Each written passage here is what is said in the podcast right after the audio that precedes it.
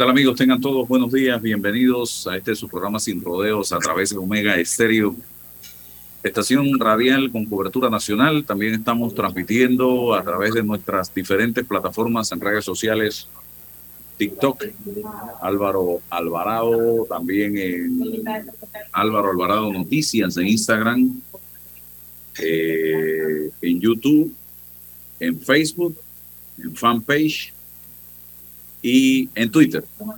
Todas estas plataformas sumando eh, amigos que nos sintonizan día tras día a través de este programa y recibiendo siempre los comentarios a nivel de todo el país de gente que nos sintoniza eh, y nos aporta para alimentar los planteamientos que hacemos día tras día aquí.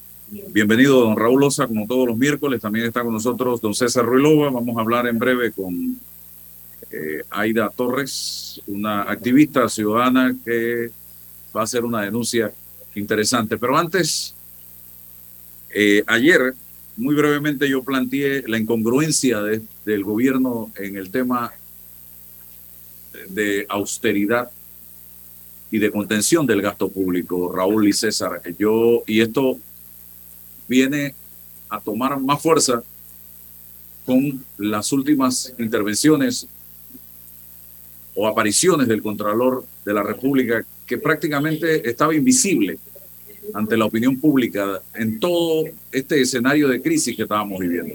Entonces, eh, ¿a qué voy?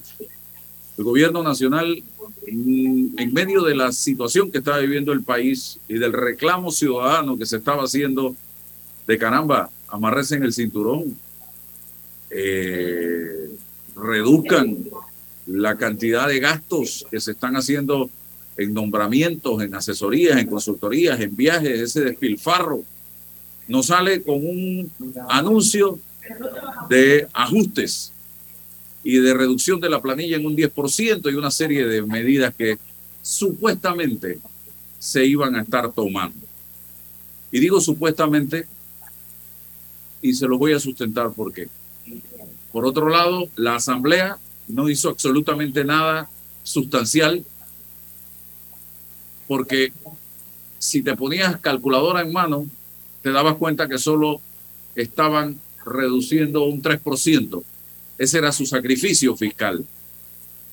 Entonces, vemos la semana pasada, el jueves, al ministro de Economía y Finanzas presentando un proyecto de presupuesto para el próximo año,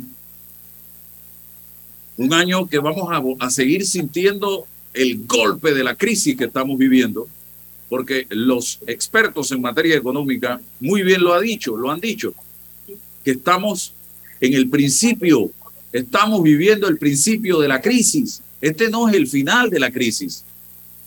Y nos sale el ministro con un presupuesto de 27 mil millones de dólares para el año 2023.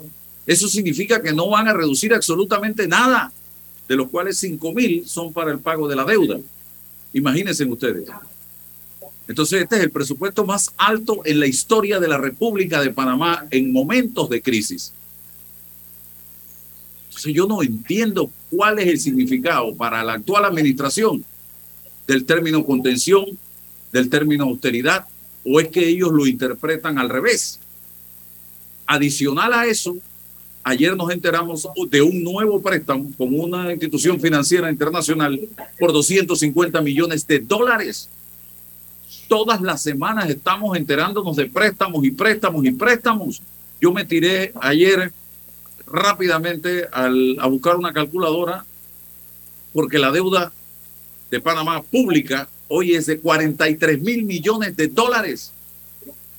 Y si lo divides entre 5 millones de personas que viven en este país, estoy poniendo 5, puede ser 4, estamos debiendo hasta el que nació hoy 8 mil 600 dólares cada panameño. Es lo que, le, lo que debemos, porque esa deuda no es de Nito Portizo, ni de Varela, ni de Martinelli, ni de Ernesto Pérez Valladares, Mireya Moscoso, Martín Torrijos. Esa deuda la adquirieron ellos como dirigentes de este país en su momento, pero la pagamos nosotros. 8.600 dólares cada panameño en este momento. Y no sé si esos 250 de ayer están incluidos allí. Entonces yo creo que esto es irresponsable. Yo creo que el gobierno debió haber salido con un presupuesto más consono con la realidad del país para el próximo año. Y verdaderamente no entiendo cómo tú me estás diciendo que estás reduciendo la planilla y que estás reduciendo esto, lo otro, lo otro. ¿Será que el otro año, como ya estamos en pre-campaña política, vamos a, volver a la fiesta que, que estábamos viviendo en este país y a nombrar a todos los PRD que quedan caminando por ahí que no tienen trabajo? Esto no puede ser, hombre, y me perdonan la sinceridad, pero es que yo me siento burlado y me siento burlado también cuando el señor Contralor, y se lo dije, porque tuve la oportunidad de decírselo, sale después de permanecer distante de la opinión pública desde que entró al puesto, desde que entró al puesto, porque él no había dado una sola declaración real, eh, entrevista face to face, cara a cara, y sale a decir que hay un error de interpretación de la ciudadanía en cuanto al rol que debe jugar la Contraloría General de la República. Y sale a justificar prácticamente, señoras y señores, las abultadas planillas que tiene el Estado panameño en este momento. Y sale a decirnos que él no tiene nada que ver con la revisión de las planillas y si es botella o no es botella. Entonces, ¿quién tiene que ver, Monseñor Ulloa? Tenemos que llamar a Ulloa para que también revise las planillas. Tenemos que llamar a Monseñor Ulloa para que revise si se están administrando correctamente los recursos del Estado. Tenemos que llamar a Monseñor Ulloa para que administre el país. Eso es lo que parece, y perdonen mi malestar, repito, pero es que yo, yo vi a Chinchorro Carles, y usted se acuerda de él, don Raulosa, perfectamente actuando de manera contundente y vertical en el cuidado y protección de los recursos del Estado. Ahora me van a decir que esa no era la función de Chinchorro Carles. Yo también vi a Chen Barría actuando de esa misma manera. Yo vi al señor Alvin Guiden haciendo de una u otra manera el trabajo de Contralor y de una u otra manera también tuve la oportunidad de ver cómo el señor Humbert, con quien tuve diferencias trató de hacer auditorías que en ese momento la presidenta de la Asamblea Nacional de Diputados no le permitió entrar a la Asamblea a realizarlas. De la planilla, cero, cero, no sé qué, cero, no sé cuántos, eran seis planillas. Entonces yo creo que llegó el momento de que cada quien asuma su responsabilidad porque alguien tiene que ver lo que está pasando o es que yo puedo desde mi cargo como presidente de la Asamblea o como ministro llenar la institución de botellas y no supervisar si alguien va a trabajar o no va a trabajar, si alguien cumple o no cumple y que cobra y si cobra o no cobra. Esto no puede ser. Entonces estamos viviendo en un desorden como país. Y hoy, ya para terminar, eh, la prensa en dos publicaciones, una recoge todo lo que fue el tema este de las planillas y demuestra con hechos que lo que dice el Contralor no es lo correcto. Yo le decía al Contralor, los timing en materia eh, periodística son importantes. Los tiempos, usted no puede salir hoy que el pueblo está, que la sangre le hierve a justificar lo que estamos viendo. Se lo dije y se lo digo públicamente. Y el otro tema que saca la prensa en su editorial se lo titula El Contralor debe renunciar. Y dice, la ópera bufa que ha montado Gerardo Solís en la Contraloría General de la República es una vergüenza nacional su libreto, además de mediocre, dejó de ser gracioso hace dos años, justo el tiempo que nos tomó a los panameños constatar que detrás de su mala actuación solo ha servido para encubrir la grotesca dilapidación del erario nacional, muy lejos de controlar, que Contralor es controlar, de eso viene, fiscalizar el gasto e impedir el insultante derroche de dinero público lo apadrina, mientras que los actores de esta triste comedia hacen gala, dice, del más burdo clientelismo. El guionista de la obra ha terminado por desacreditar a la institución responsable de prevenir el latrocinio. El contralor carente de toda credibilidad, lejos de denunciar públicamente la corrupción de estos funcionarios, ha servido de tapadera en no pocos casos y ha justificado lo que a todas luces es inaceptable. Pocos podrán olvidar aquella vez en la que aseguró al país y ante su jefe, los diputados, que no había tal cosa, que lo que de la corrupción era un rumor sin fundamento. Desde entonces, cada escena ha sido peor que la anterior y lo que para él era un rumor se convirtió en hechos cuando la propia dirigencia del partido gobernante y de prominentes militantes prefirieron renunciar al colectivo y denunciaron que ya no es no soportan ver más la corrupción que reina en ese partido donde el único aliciente para algunos de sus más conspicuos miembros es la corrupción. Y es así como quienes nos gobiernan a punta de corrupción, esos que despojan al país de nuestros recursos y endeudan a nuestros hijos y nietos, cuentan con la Contraloría entre sus aliados incondicionales.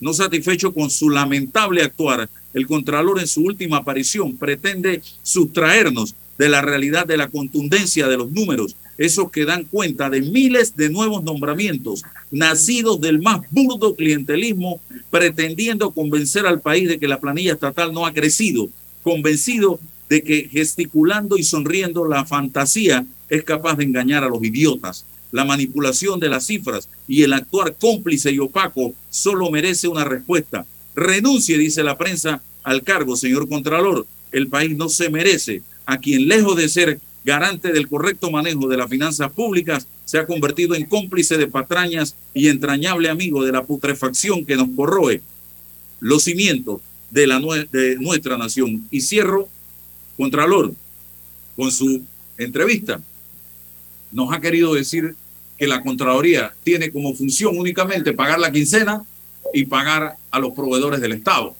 Y Contralor, yo que tengo la oportunidad de conocerlo desde hace buen rato en su vida pública en función de gobierno, el que está hoy actuando dista mucho de quien fue el fiscal electoral en un momento determinado y de quien fue magistrado del Tribunal Electoral en otro momento. Hoy parece que usted ha dado un giro de 180 grados para convertirse en lo opuesto a lo que usted fue como fiscal y como magistrado, cuando la gente aplaudía su actuar con verticalidad en función de, eh, repito, fiscal y magistrado. Don César Reloj y luego don Raúl Osa. Gracias Álvaro, buenos días. Don Raúl, buenos días. Bienvenida, doña Aida, a este programa eh, buenos días a todos los que nos escuchan hoy, miércoles 3 de agosto. A veces pienso, don Raúl, que en algún momento debemos anunciarle al país, a nuestro pueblo, algunas buenas noticias, cosas buenas, positivas, algún espacio de esperanza, pero, pero no se da, no se nos da, no, no hay la posibilidad de ponderar eh, algunos hechos que, que, pues, pudiesen generar insisto, espacios de esperanza, caminos eh, para, para, derroteros para poder avanzar. Hace falta eh, eh, también esa, ese ingrediente ¿no? en, la, en la construcción de, de, nuestra sociedad y, de nuestros proyectos. Pero, pero no, no sé, alguien nos dirá que somos pesimistas, que, que, que aprovechamos estos espacios para, para, para la crítica, pero, pero bueno, que, que, nos den los insumos, porque si nos dan los insumos, yo creo que estamos muy, muy eh, ávidos de, exponer esos, esos elementos positivos. Ayer lo discutíamos, no, comprendemos que, que, en, esta, en esta coyuntura eh, la propuesta es aumentar el presupuesto general de la nación, entendiendo lo que significa un presupuesto general, que es una proyección de gastos y, e ingresos, ¿no? Pero eso tiene un, mensaje, eso tiene una, una, una, escuela. Eh, yo decía Álvaro, bueno, el, el ministro es un economista experimentado, es parte de una escuela económica. ¿Cuál es el sentido técnico de, esa, de esa posición? Los, los legos, los que no conocemos de economía, el sentido común nos dicta decir, hay que bajar, reducir, el presupuesto tiene que bajarse, pero hay una, una realidad, hay una carga de subsidios que tienen que estar incorporados, de programas de asistencia social que tienen que estar incorporados en el presupuesto general de la nación cada vez se nos incorpora más y es muy lógico que, que, pues aumente el presupuesto. Entonces, ya la idea ni siquiera es el presupuesto. El, tema central es los subsidios, los programas asistenciales, la, planilla, el costo operativo del Estado. ¿Cómo abarcamos eso? Y, de manos de quién tiene que llegar? De un hombre llamado ministro de la mm, eh, visión del Parlamento, es del manejo del Ejecutivo. Hombre, ¿de, ¿de quién pues? La pregunta es, ¿quién decide la suerte del, Estado y de la suerte de la sociedad y la suerte de todos. ¿En manos de quién estamos? Y, sería muy triste pensar que, que, que esto es un asunto de orden personal y no institucional. Una combinación de política, tecnocracia, sentido común, humanismo, eh, eh, mirar lo que ha ocurrido y la experiencia en otros países con estas realidades. ¿ya? yo ayer escuchaba una, una congresista chilena hablar de la, del proyecto de constitución, una crítica fuerte, dura. Bueno, yo no la quiero ni siquiera valorar porque no conozco el, el, el, proyecto, el documento llamado proyecto de constitución, pero, pero veo que mucha gente se ha quedado rezagada, eh, parece en la discusión, en el aporte del problema, ¿no? Eh, ha quedado en minoría, parece un sector chileno y hoy critica duramente el, proyecto. Bueno, tocará en septiembre a la sociedad chilena decir sí o no a, ese documento, pero todo es parte de un proceso que pretende incorporarnos o incorporar a los sectores para la toma de decisión en, los asuntos que nos involucra a todos. Y termino con esto. Parece que hay una cosa tan elemental que se olvida. El Estado somos todos. Yo soy el Estado. Usted es el Estado, nosotros somos el Estado. El Estado, aunque una ficción construida, estamos hechos de cada uno, miembro de la sociedad, y lo, y lo que lo que pretenden separar una, dice, es que el Estado, el, Estado se encarga, es que me tengo que encargar yo. Si, si asumo una deuda, un subsidio, es que ese soy yo. Y, y, parece que la gente olvida y piensa que cuando habla del gobierno o del Estado es otra cosa que no me involucra, que no me pertenece. Y hay que hacer un trabajo ahí conceptual importante, porque, bueno, los efectos de las decisiones están ahí en el Estado, pero en mí directamente. Y, eh, eso hay que sensibilizarlo para, para, para seguir adelante y para participar activamente, proactivamente en la toma de decisiones, en la construcción de un proyecto nacional que no sabemos en el siglo XXI, hoy, 3 de agosto, si nosotros tenemos proyecto nacional como pueblo. Bien, yo sí, ya en breve vamos con Aida, eh, voy con Raúl, yo sí valoro positivo el planteamiento de esta asambleísta chilena en el, cuando lo comparo con los debates que se registran en mi país. Y lo valoro desde la perspectiva de que había un argumento bien centrado, era su sentir, su, forma de pensar y eso, e, eso se valora y el talento que demuestra ella y el amor por, por, su país y por, en lo que cree, porque ella cree en eso. Y si a mañana a mí, una persona de la izquierda, me plantea argumentos en esa misma dirección, yo también tendría que valorarlo y respetarlo. Eh, porque, repito, en el fondo me voy a, a, la forma como hace este planteamiento. Yo subí esto ayer a redes sociales, esa defensa del país que ella ama y que ella siente y que ella quiere. Allí en mis redes sociales está Raúl Osa. No logra el gobierno, Álvaro, buenos días a todos, no logra el gobierno proyectar que tiene un plan, que tiene un concepto, que tiene una estructura de pensamiento dirigido a gobernar este país y no logra la sociedad panameña comprender al gobierno nacional. Hay como una especie de disolución de el sentido de gobierno. Mira, la Contraloría juega un papel fundamental en la administración de la cosa pública. Es un organismo estatal independiente, dice la Constitución. ¿Independiente de qué? De los tres órganos del Estado. No está subordinado, eso es lo que significa independiente, no está subordinado. Y se diseñó en la Constitución de esa manera para que tenga la autoridad, para que no sea amenazado de forma alguna con ser destituido, para que tenga la autoridad de poder controlar, darle equilibrio, darle balance a la administración pública y no permitir excesos de ninguna naturaleza. Por eso se le dotó del control previo, del control posterior y de todas estas herramientas dirigidas a fiscalizar, a regular a la administración pública de distintas maneras. La aparición del señor Contralor infausta en el día de ayer, realmente nefasta, deja mucho que desear de la figura de, una, de un funcionario de la magnitud del Contralor que debería, cada vez que habla, cada vez que actúa, darle al país, darle a la sociedad, darle a la comunidad nacional la confianza de que las cosas se están haciendo de manera correcta, de manera decente, de manera pulcra y que se está aplicando la ley en todos los casos. Aquí ha resultado lo contrario.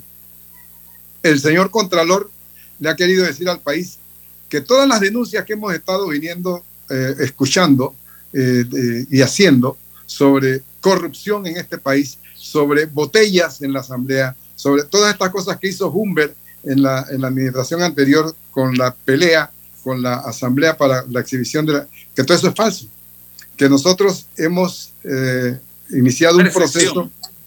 Sí, sí, sí, no usó la palabra percepción por lo desgastada que está, pero nos está diciendo que todo eso es falso cuando, Álvaro, en realidad, nosotros sabemos porque nos sucede en la experiencia cotidiana que hasta los propios funcionarios que son botellas ya te lo dicen y te lo explican cuál es la razón de estar en esas condiciones.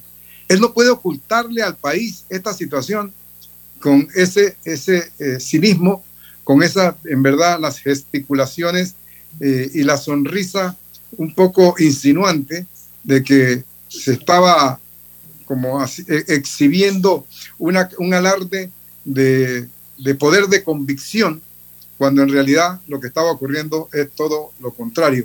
Nos ha decepcionado el señor Contralor de una manera contundente y ha dejado eh, en el vacío al gobierno nacional. ¿Cómo es posible que nosotros eh, hayamos llegado a estos extremos de deuda pública en tan poco tiempo sin que nosotros tengamos de parte de la Contraloría unos informes, unos balances que nos den la orientación adecuada para que nosotros tengamos una idea de lo que está ocurriendo. Ese país no es el país que nosotros debemos construir. Debemos nosotros hacer lo necesario para que haya un país en donde la confianza en el funcionariado, especialmente en un funcionario de la categoría del Contralor General de la República, cuando abre la boca, el país le crea. Pero aquí ha sucedido exactamente lo contrario. Y enhorabuena sería eh, conveniente que hubiésemos que, el, cambio que promueve la prensa en el sentido de que, de que haya una renuncia porque ha hecho un daño grave a la confianza pública. Bien, interesante. Eh, vamos ahora con Aida. Y, y, como decía César, hay una falta de comprensión de qué es el Estado.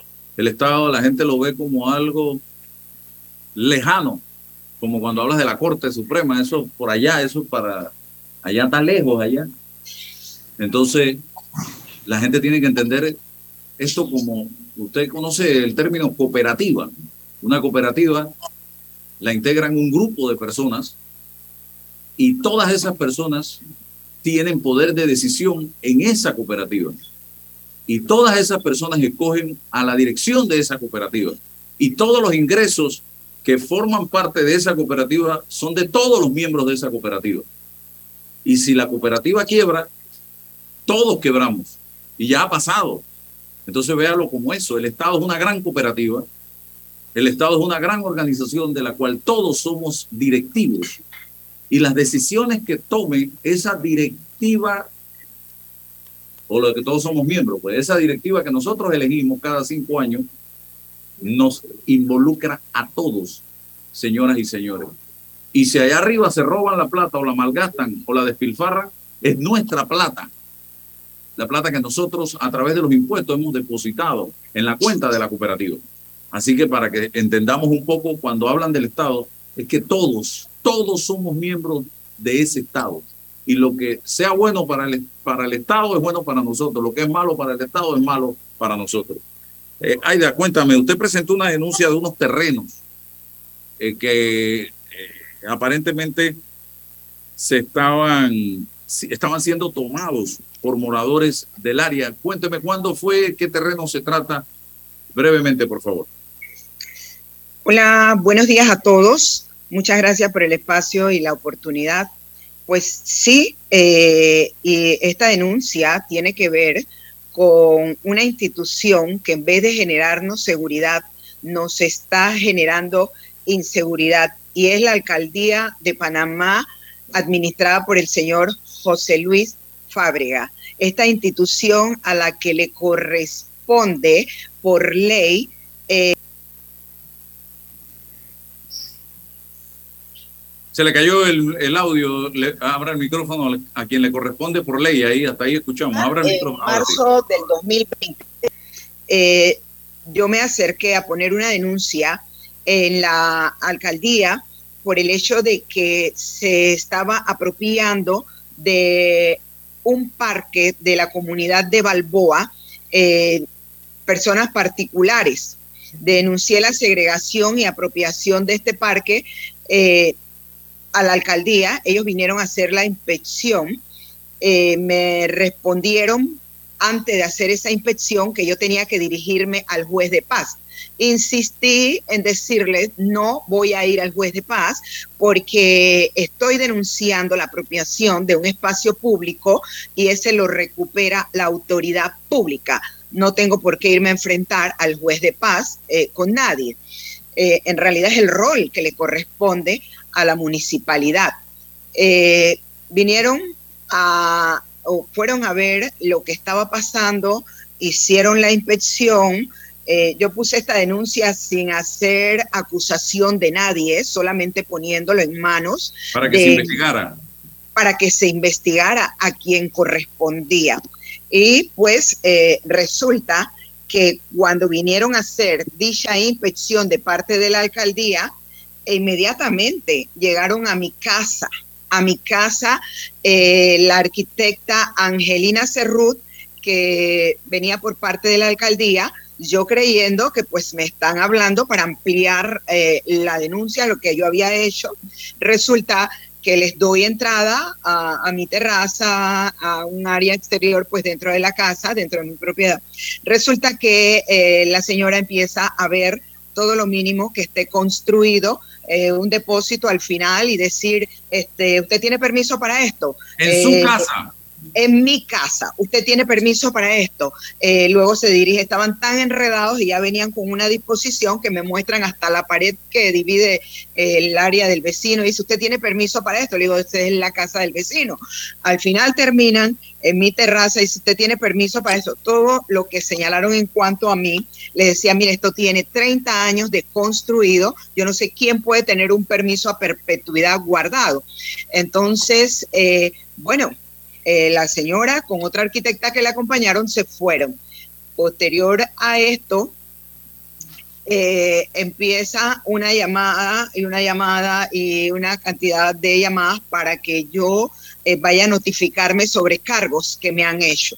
Se me hicieron cargos por construir sin permiso, por no tener el permiso visible lo, como que si yo tuviera una obra en construcción, porque no era así, por no tener, así, así reza la resolución firmada por el señor José Luis Fábrega, que aquí la tengo. Entonces, eh, que yo tenía que ir a notificarme. Obviamente no fui a, notificarme al ver esta injusticia y que ya asomaban visos de persecución. Entonces, eh, eh, bueno, eh, insistieron hasta que un día dejaron la notificación en mi casa. José Luis Fábrega en esta resolución hace una resolución donde le extiende al infractor, a los infractores, diciéndole que deberá presentar planos aprobados y permiso. O sea, la persona que se está quedando con el parque debe presentar los planos. ¿Sí? debe presentar los planos, debe presentar un permiso y, eh, o sea, como que le extiende una tabla de salvación para que pueda legitimar el secuestro del parque. Eh, el alcalde, que es acompañado por el director de obras y construcciones, el señor Antonio Docabo, Docabo. pues eh, Antonio Docabo, ellos están instrumentalizando esta institución, es lo que yo concluyo hasta el día de hoy, para perseguir a quien en su deber ciudadano denuncian que están perdiendo un parque, denuncian que están perdiendo un espacio público. Entonces, eh, de esta manera, eh, nunca llegaron a hacer eh, lo debido, lo correspondiente con el espacio denunciado, sino que le dicen al señor lo que ya le acabo de decir, que tenía que presentar planos aprobados. ¿Quién se le ocurre que en, un, en el Parque Porra, si aparece mañana un kiosco, le van a decir que tiene que presentar los planos y el permiso? Y a pesar de que ellos vinieron y ellos comprobaron en un levantamiento que hicieron eh, por parte de Agrimensura, la dirección de Agrimensura, de que en efecto se estaban tomando el parque. El informe que tengo aquí conmigo, ellos entonces le, le dicen esto a este señor y le dicen y no le dan trámite correspondiente a lo que pues se había denunciado. Entonces, es para que ustedes vayan viendo, eh, hacen una resolución en la que dicen ellos también que se habían olvidado que yo no tenía en mi residencia el permiso de construcción. Dice que no pudieron entrar a mi residencia. Pero sí entraron. Pero entraron, pero entonces ellos en la misma resolución ponen de que no pudieron entrar a mi residencia porque estábamos en tiempo de pandemia. Sin embargo, aparecen en su informe fotografías dentro de mi residencia. Entonces, me investigan, después de ser yo la denunciante que está cumpliendo con un deber cívico de decirle a la institución correspondiente, en este caso la alcaldía, sobre la apropiación de un espacio público y eh, me investigan, me me persiguen y, pues eh, terminan haciendo una resolución donde eh, dicen ah, que yo debo demoler mi terraza, que yo debo pagar 600 dólares de multa. He tenido que poner una abogada para defendernos, un abogado para defenderme y eh, cuando ellos argumentan ante el municipio de que yo no soy la propietaria de la residencia, le responden en la Secretaría Técnico Legal del municipio, no importa, ella vive allí. Cuando se dice eso, yo creo que todo abogado puede saber que si yo no soy la dueña de la residencia, ellos no podían imputarme cargos. A mí no lo podían hacer. Entonces, eh, esta es la situación. Pues, Oiga, Aida, entonces, era lo que hablábamos ayer, César, ayer o anteayer, sobre el tema de la voluntad que se necesita y las cosas que todos sabemos que se necesitan para atacar la corrupción.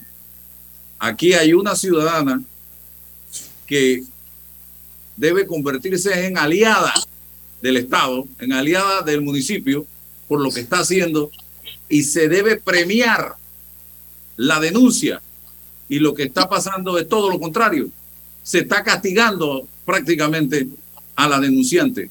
Entonces, con actitudes como esta y situaciones como esta, es que es por la que la gente no se atreve a denunciar en este país, porque el denunciado lo premian y el denunciante queda subiendo y bajando escaleras, como es el caso de Aida Torres en este momento. César y Raúl, Así Solo ayer, solo ayer lo conversamos, ¿no? Una de las posibilidades es mm, promover la denuncia pública para, para atacar el, el, hecho, porque, porque cuando se habla de corrupción, no solamente son las grandes obras, los, los, grandes proyectos, en lo doméstico, en el diario vivir, hay problemas y, y, requiere un ciudadano activo que pueda visibilizar el problema y pedirle, accionarle a la autoridad que resuelva un problema eh, de, de, la comunidad, pero no se da. Entonces la pregunta es, ¿usted necesita una mesa de diálogo para resolver estos problemas? No, usted tiene que resolverlo, atacarlo, inmediatamente, porque ese parque, ¿quién lo usa? Los niños, los adultos mayores, la juventud. Ah, pero usted no quiere criminalidad. Usted entonces, porque uno tiene espacios públicos, ahora se los están tomando y cuando tiene la posibilidad de generar una respuesta en ese sentido, entonces hace lo contrario. ¿Cómo? Es, tan complejo. Voluntad, sentido común. Eh, eh, yo no conozco el expediente. Bueno, hay un abogado que sé que va a tener la posibilidad de remediar todo esto. Y como bien dice doña Aida, si usted no, si usted no cometió el acto, la acción o la misión, usted no es responsable de nada, porque el derecho tiene una certeza de la acción o la omisión a la que usted tenía que, enfrentarse, pero no, no puede sancionarla por el hecho de estar allí. Es más, hay prescripción, ha pasado 30 años, ahora no puede venir la autoridad para decir que en 30 años una construcción que se dio. No, no, no, no, no, no, no, no, hasta allá no, no llega la posibilidad de, estos administradores coyunturales. Esto no es una monarquía, esto no es un reinado. Eh, eh, y tú me viste, Álvaro, en el tema de la revocatoria de, con la firma. Yo me, niego, me negué a esa posibilidad constitucional porque, porque así, pero esta, esta forma en que, en que está actuando el alcalde no es la correcta, no es la debida. Igual ayer te envié una fotografía del vertedero de Patacón. Es una responsabilidad de la alcaldía, del Ministerio de Salud, del Ministerio de Ambiente, del representante del área. ¿Dónde están? Todos los días queman allí eh, eh, asuntos y, y genera gases tóxicos, problemas para la salud pública. ¿Y dónde están esa autoridad? Es un acto de corrupción igualmente. Usted no necesita una mesa de diálogo para atacar de manera inmediata. Es su competencia, es su responsabilidad y tiene que actuar en función de ello. Ah, yo lo voy a denunciar, entonces me van a venir a inspeccionar el basurero para ver cuántos metros tengo el basurero. ¿Serán capaces de hacer eso? Bueno, nos van a llevar al despeñadero social. No, y todavía se atrevieron a poner en la resolución donde me sancionan de que es usual, así reposa en la resolución, que la propiedad de quien denuncia sea verificada también. ¿Le hace sentido eso a usted? No, eso jurídicamente no es una acción de intimidación, lo que yo estoy jurídicamente no es correcto. Una acción de intimidación que castiga a quien protege el bien público, que castiga la participación ciudadana y manda un mensaje para que nadie se atreva a ejercer cívicamente. Eso se llama abuso de autoridad. Abuso de autoridad se llama eso. Eso es abuso de autoridad. El denunciante, el denunciante es un ciudadano responsable que le informa a la autoridad de un hecho que amenaza con un espacio público para protegerlo, para cuidarlo y para permitirle a la autoridad que pueda actuar con la celeridad y con la prontitud necesaria para rescatar, para salvar, para proteger el bien de todos los ciudadanos. Ese ciudadano responsable debe ser catalogado como un bien necesario, indispensable para el desarrollo armónico de la sociedad. Y no como un Raúl, coadyuvante con la autoridad. Claro, y no como un adversario, no como un enemigo que provoca la retaliación, la venganza del propio sistema al que él trató, de, el que el ciudadano responsable trató de proteger. Yo creo, sinceramente, que el señor alcalde, José Luis Fabrega, ojalá nos esté escuchando, porque en este momento, con su conocimiento, o sin su conocimiento o consentimiento, él está quedando en su imagen como un verdadero verdugo de la honestidad ciudadana, como una persona que castiga a los que se conducen por el camino correcto, como, como que, ¿cómo es posible que esta señora, doña Aida Torres, a quien respeto y pondero como una ciudadana responsable que ha puesto una denuncia oportuna porque se estaban apropiando de un espacio público, ¿cómo es posible que hayan enviado a los funcionarios del municipio a su casa a castigarla directamente por esta cuestión en el momento en que hace la denuncia? Eso es digno de, de, castigar a los propios inspectores que fueron a hacer eso. Yo le pregunto, ¿qué ha pasado con los que estaban tomándose el espacio público? ¿Se ha producido alguna, algún correctivo en el espacio público? Y diga dónde queda el parque. Nada. No diga dónde queda el parque y cuál es el parque, porque estamos hablando del parque, el parque está como la mamita de Tres Estamos, estamos hablando de un parque en Balboa, área revertida, ¿sí? Entonces, no ha pasado nada. Ellos, eh, en realidad usted sabe que las instituciones nuestras, lamentablemente, tienen una debilidad de que no actúan de oficio. Y muchas veces te dicen que si no hay una denuncia no van a actuar.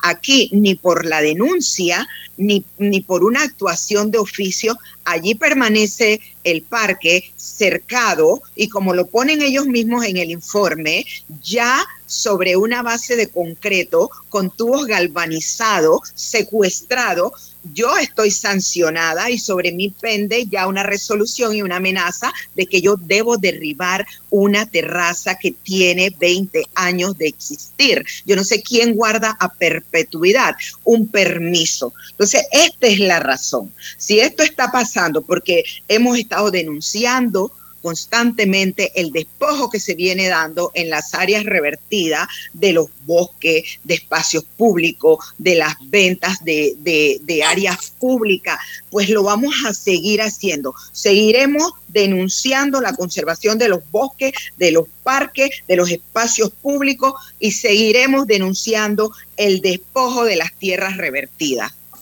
Y muy pronto vamos a tener noticias al respecto. ¿No será que ¿Hay algún conflicto de interés allí con, el, con estos vecinos? ¿Algún grado de cercanía o de contacto, por un lado? Y segundo, usted ha sido crítica de la administración alcaldicia. ¿No será también represalia por esto, señora Aida? Así es, eh, hemos salido, yo he salido junto con los activistas eh, por la revocatoria a buscar firmas lo he hecho físicamente, presencialmente, y creo que es importantísimo, independientemente a quién se le esté aplicando esta revocatoria, que nosotros fortalezcamos un instrumento ciudadano como ese, independientemente a quién se le está. hubiera sido un buen precedente, pero lamentablemente pues no lo va a ser porque no se ha concretado la cantidad de firmas. Pero en realidad, aparte de que se lo merece, eh, yo creo que nosotros como ciudadanos necesitamos tener estas herramientas. Yo creo en ella, he salido a buscar firmas, he, colaborado con los activistas, a pesar de no ser de su grupo, pero, he estado ahí presente. Entonces, Álvaro, lo que dices, pues obligatoriamente nos lleva a pensar de que aquí puede haber, eh, haberse tocado conflicto de intereses y pues esta situación pero nosotros vamos a seguir denunciando y pronto vamos a denunciar otra que ya se enterarán. Bueno, ¿qué se puede hacer aquí? Ella tendría, no sé, César, ¿qué herramientas legales tiene ella? Sí, sí, ahí, ahí están las herramientas administrativas. Si hay una resolución ya establecida, la reconsideración y la apelación, y hay una vía, una vía contencioso administrativa para atacar jurídicamente estas resoluciones. Eh, igual me parece que, que tanto también el, asunto de la prescripción de ese hecho también debe operar allí. Eh, usted no puede eh, dejar que en el tiempo las, cosas se vayan dando y después 20, 30 años después ir pensar que usted que puede definirla. No, no, no, no. Hay, hay fenómenos de la prescripción. Igualmente, un asunto de orden subjetivo, la vinculación subjetiva con el hecho. O sea, imagínense que yo vivo en mi casa, pero el promotor, el constructor hizo una, infraestructura, yo llegué, compré y ahora me vienen a sancionar mi por algo que yo no, no hice. Eso, no opera así, ¿no? Es del acto o la omisión. Y parece agrégale, agrégale a ese punto otra posibilidad de estudio para los abogados y es que la señora Aida Torres ha manifestado que ella es activista para la recolección de firmas por la revocatoria de mandato y este, se puede vincular esto como una eh, especie de persecución para evitar que se mantenga recogiendo las firmas. Por lo tanto, podría proceder una denuncia en la Fiscalía Electoral porque le están mandando funcionarios públicos para amedrentarla. Entonces, por ahí podría haber también otro ángulo de la investigación que deben hacer los abogados. Así, yo creo que es importante mencionar también que ellos pudieron haber buscado en el registro público y ustedes saben que reposa allí los nombres de los dueños de la propiedad. O sea que, eh, y, y, está a nombre de mi esposo, pero han venido directamente conmigo, ni siquiera con el dueño de la propiedad que, aparece registrado, registrada su nombre. Entonces, ahí puedes darte cuenta incluso que el, un abogado, el abogado dentro de la dirección técnica legal o secretaría técnica legal del municipio dice, no importa que otro sea el dueño de la propiedad, ella vive allí. Bueno, toda la persecución ha sido hacia mí. Bueno, esto sienta un precedente. Ya saben, vecinos del Parque Omar, tómense toda la tierra del Parque Omar, no les va a pasar absolutamente nada. Y los vecinos de todos los parques habidos y por haber, y no les va a pasar absolutamente nada mientras tengamos esta administración alcaldicia que beneficia al denunciado y persigue al denunciante. Y adicional a esto, el señor que, ah, eh, eh, eh, señor Fábrega, que ahora acaba de regresar de España precisamente, sigue, sigue insistiendo en la construcción de un mercado del marisco a pesar del rechazo que ha tenido de los frenos que le ha puesto incluso la justicia, a pesar de que ha intentado a través de acto público llevar adelante el proyecto y le ha fallado también. Para el próximo año lo volvió a incluir en el presupuesto con el apoyo de los representantes y excepción de dos, Willy Bermúdez y Ricky Domínguez, pero él va de frente de todas maneras porque la soberbia, la terquedad de este señor está por encima de todas las reglas habidas y por haber. Así que eh, ya saben ustedes, esto fue lo que escogió el pueblo panameño para alcalde el, el 5 de mayo del 2019 y con eso tenemos que lidiar y va por la reelección, para que sepan. Y a mí no me extraña en lo más mínimo que vuelva y salga electo de alcalde, porque yo conozco a mi país. Yo conozco mi país y el clientelismo que hay, que él también sabe cómo manejarlo, porque tiene mucha experiencia en estos temas, impera. Y yo espero sorprenderme el 5 de mayo y no tener esperanza hoy. Mejor me sorprendo después. Si es que el pueblo decide ya de una vez por todas mandar a, todas estas personas para su casa, pero para siempre, no de vacaciones, porque ese es el problema. Que hay, hay políticos que se han ido de vacaciones por cinco años y que ahora aspiran a regresar y saben y dicen y nos lo restriegan en la cara que es que la gente va a su casa y los despierta a las 3, 4 de la mañana para decirles vuelva, lo extrañamos en el cargo. Ya nos están diciendo eso algunos, que han estado fuera de estos años y que pretenden regresar de nuevo en el 2024, porque la población se los está suplicando con velas y todo lo demás. Así que gracias, Aida, eh, por la oportunidad que nos das de conversar. Esta entrevista se va a colgar eh, en redes sociales, está ya en todas nuestras plataformas y en nuestro canal de YouTube para que eh, todo el que quiera verla esta denuncia tan importante que ha hecho esta activista de eh, ciudadana que tiene años de estar luchando principalmente en el tema medioambiental en este país. Vamos al cambio y regresamos enseguida. Muchas gracias. Ahorrar para cumplir tus objetivos, claro que emociona. Abre una cuenta de ahorros en Credit Bank y empieza a disfrutar de sus beneficios. Credit Bank cuenta con nosotros. Al que madruga, el metro lo ayuda. Ahora de lunes a viernes podrás viajar con nosotros desde las 4 y 30 M hasta las 11 PM. Metro de Panamá, elevando tu tren de vida.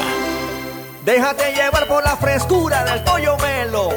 Panameño como tú. Déjate llevar por la frescura del pollo melo. Variedad y calidad. Melo. Frescura de altos estándares. la calidad es una promesa. Para llevarte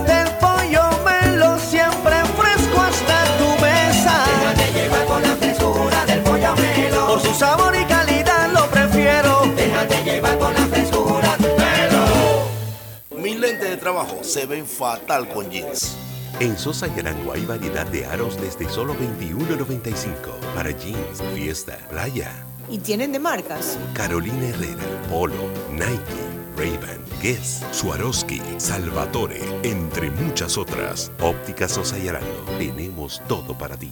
En Caja de Ahorros, tu casa te da más. Con nuestro préstamo Casa Más, recibe dinero en mano con garantía hipotecaria y los mejores beneficios. Tasa competitiva, plazo de 30 años y avalúo gratis. Caja de Ahorros, el banco de la familia panameña. Ver términos y condiciones en cajadeahorros.com.pa sección promociones. Dentro de Panama Ports existe un mundo que nadie conoce pero que hace posible que el país no pare de trabajar. Y son más de 2.500 empresas panameñas que prestan sus servicios dentro de las instalaciones de Balboa y Cristóbal.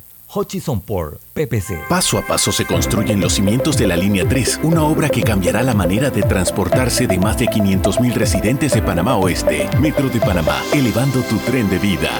Cemento Chagres, empresa 100% panameña, orgullosa de ser la base del crecimiento y desarrollo de nuestro país. Somos el cemento panameño que nos une. Tu hipoteca tiene nueva casa. Traslada tu hipoteca a Caja de Ahorros. Recibe una letra mensual más vaca y con la aprobación recibe un bono para gastos legales y 500 balboas en tu cuenta de ahorros. Caja de Ahorros, el banco de la familia parameña. Ver términos y condiciones en cajadeahorros.com.pa sección promociones. Bueno, me voy a comer con una estrella. Mm. Espérate, ¿y tu esposa sabe? Claro, ella sabe que la estrella del sabor es American Star y por eso en la casa comemos delicioso. American Star, el tasajo, jamón, chorizos y embutidos más suaves, económicos y con el sabor que le gusta a todos. ¡Oh! ¿Me invitas a conocer esa estrella? Busca la estrella roja y azul American Star, la estrella de tu cocina.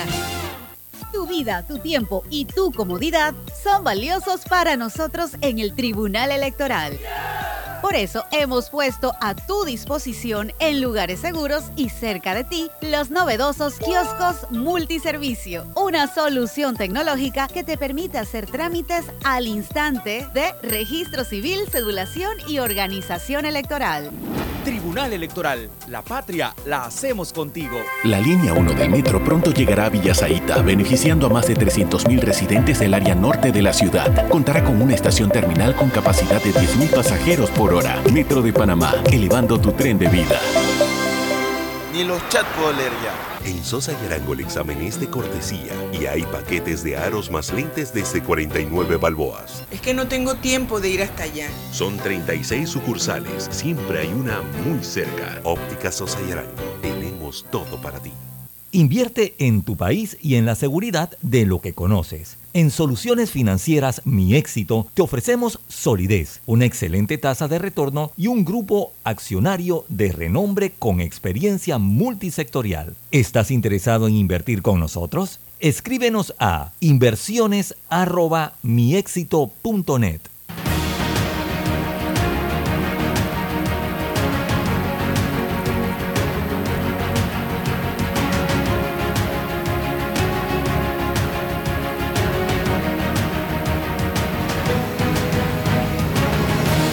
Regresamos al programa y decía yo que hay un informe de Estados Unidos donde aplaude y valora eh, el potencial de Panamá en la región en materia de crecimiento y todo lo demás.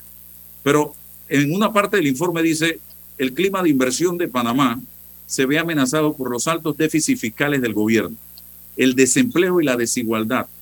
La pandemia resultó en un aumento de la deuda del gobierno de 13 mil millones en el 2021 a más de 40 mil millones, llamados por 43 mil.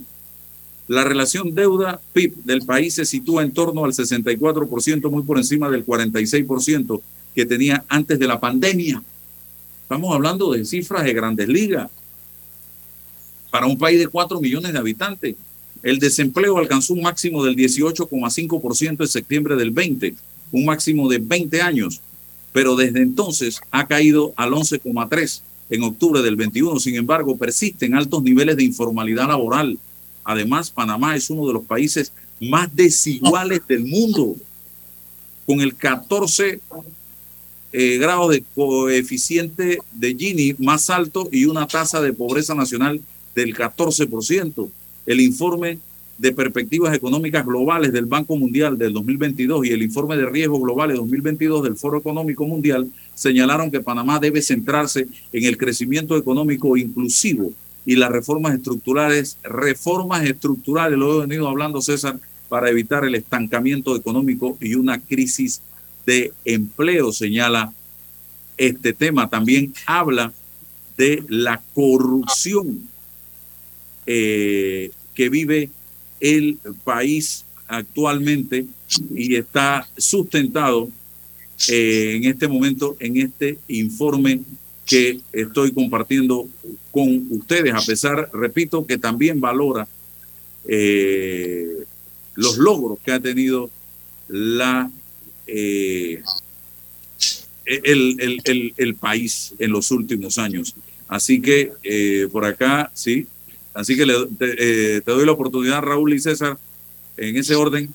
Eh, y, ah, no, César primero, porque también queríamos denunciar sí. lo que está pasando en los sectores estos donde está Condado del Rey, que hay un montón de barriadas en ese entorno eh, que están siendo afectadas por eh, la quema de basura o de llantas en, cercana al Estadio Nacional, a Cerro Patacón, todos los días.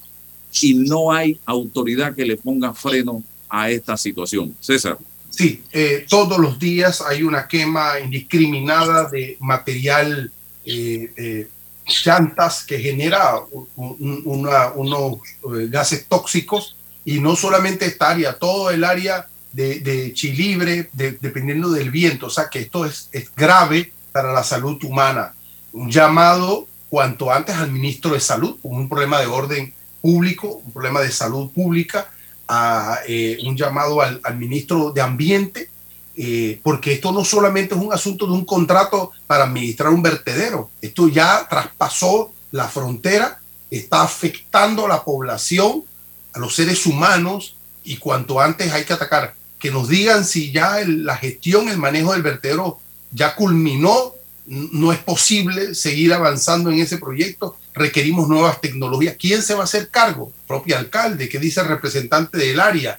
Entonces, tenemos que, alguien decía, en la medida en que nos, nos eh, unamos como, como población, podemos generar la visibilidad del problema, porque si no está claro que no se activa, no entienden que existe un problema. Esto no solamente es un asunto de un contrato de una empresa con la alcaldía o con, con el que la firmó, para gestionar o manejar un vertedero.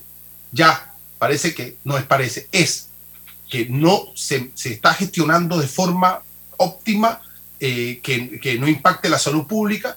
Y todos los días, ahí están las fotografías que me envían las personas que establecen el hecho. Ni siquiera, no, ahí está la prueba.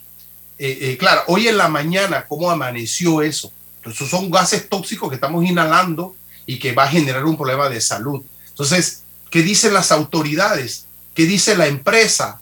¿Cómo justifica, si es el caso, cuál es la, la, la, posición de la empresa frente a esto que está ocurriendo? Entonces, si no hay forma, hay que cerrar esto, buscar una alternativa inmediata, ya cuanto antes, porque la salud pública no puede esperar. La salud de las personas no puede esperar que reaccionen las autoridades o se den por entendidas que hay un problema. Ambiente, salud, alcaldía, representante del área, y las personas vinculadas en el contrato de gestión del vertedero de Pachacón. La Defensoría creo que tiene un informe que esto ya es, se hace imposible seguir manejando de esta forma el vertedero de Patacón. Raúl. Hombre, César, préstale mucha atención a esa denuncia porque ese es un asunto sumamente serio. Esos gases son tóxicos, se suben calientes, se esparcen por toda la atmósfera, eh, afectan a, a, kilómetros de distancia a los habitantes, se enfrían en el aire y comienzan a caer sobre nosotros, eh, sobre los habitantes, y comenzamos a aspirarlos, nos afectan las mucosas de los ojos, la mucosa de la boca, los pulmones, y son cancerígenos. Nosotros hemos hecho una investigación durante casi 20 años, a lo largo de, de todo este tiempo. Hemos llegado a traer a científicos extranjeros, traímos de Chile, a, uno, a un científico que nos dio una explicación documentada sobre el asunto que es capaz eso de producir, eh, cuando la exposición es prolongada, producir alteraciones hasta genéticas. Es un asunto sumamente serio. Sé que estamos contra tiempo, pero en otra ocasión podemos hablar un poco más de eso. Eso afecta gravemente la salud de los ciudadanos, de los habitantes, y tenemos que ponerle fin a esa situación. Bien, eh, cierro mira lo que dice eh, eh, el tema de, a ver, a ver, aquí está.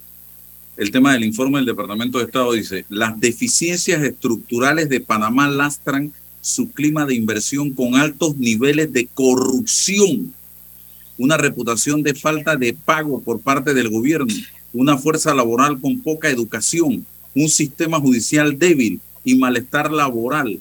La presencia de Panamá en la lista gris del Grupo de Acción Financiera Internacional GAFI desde el 19 por deficiencias sistémicas en la lucha contra el lavado de dinero y el financiamiento del terrorismo aumenta el riesgo de invertir en Panamá a pesar de los esfuerzos continuos del gobierno para aumentar la transparencia financiera.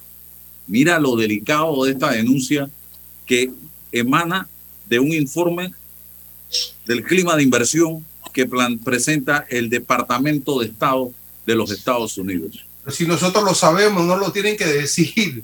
Nosotros lo tenemos muy claro. Pero el controlador dice, pero el controlador dice que eso no es cierto, ¿no? Así bueno. Sí, que no está pasando nada. Que pero recuerda que no es el Contralor General de la República, sino el Contralor General del PRD. Ya, ahí está estamos, todo. Estamos de acuerdo. De Vinicio, de Vinicio y de la Asamblea. Bueno, punto. Bueno, gracias amigos. Hasta mañana. Gracias Raúl y César. Hasta pronto.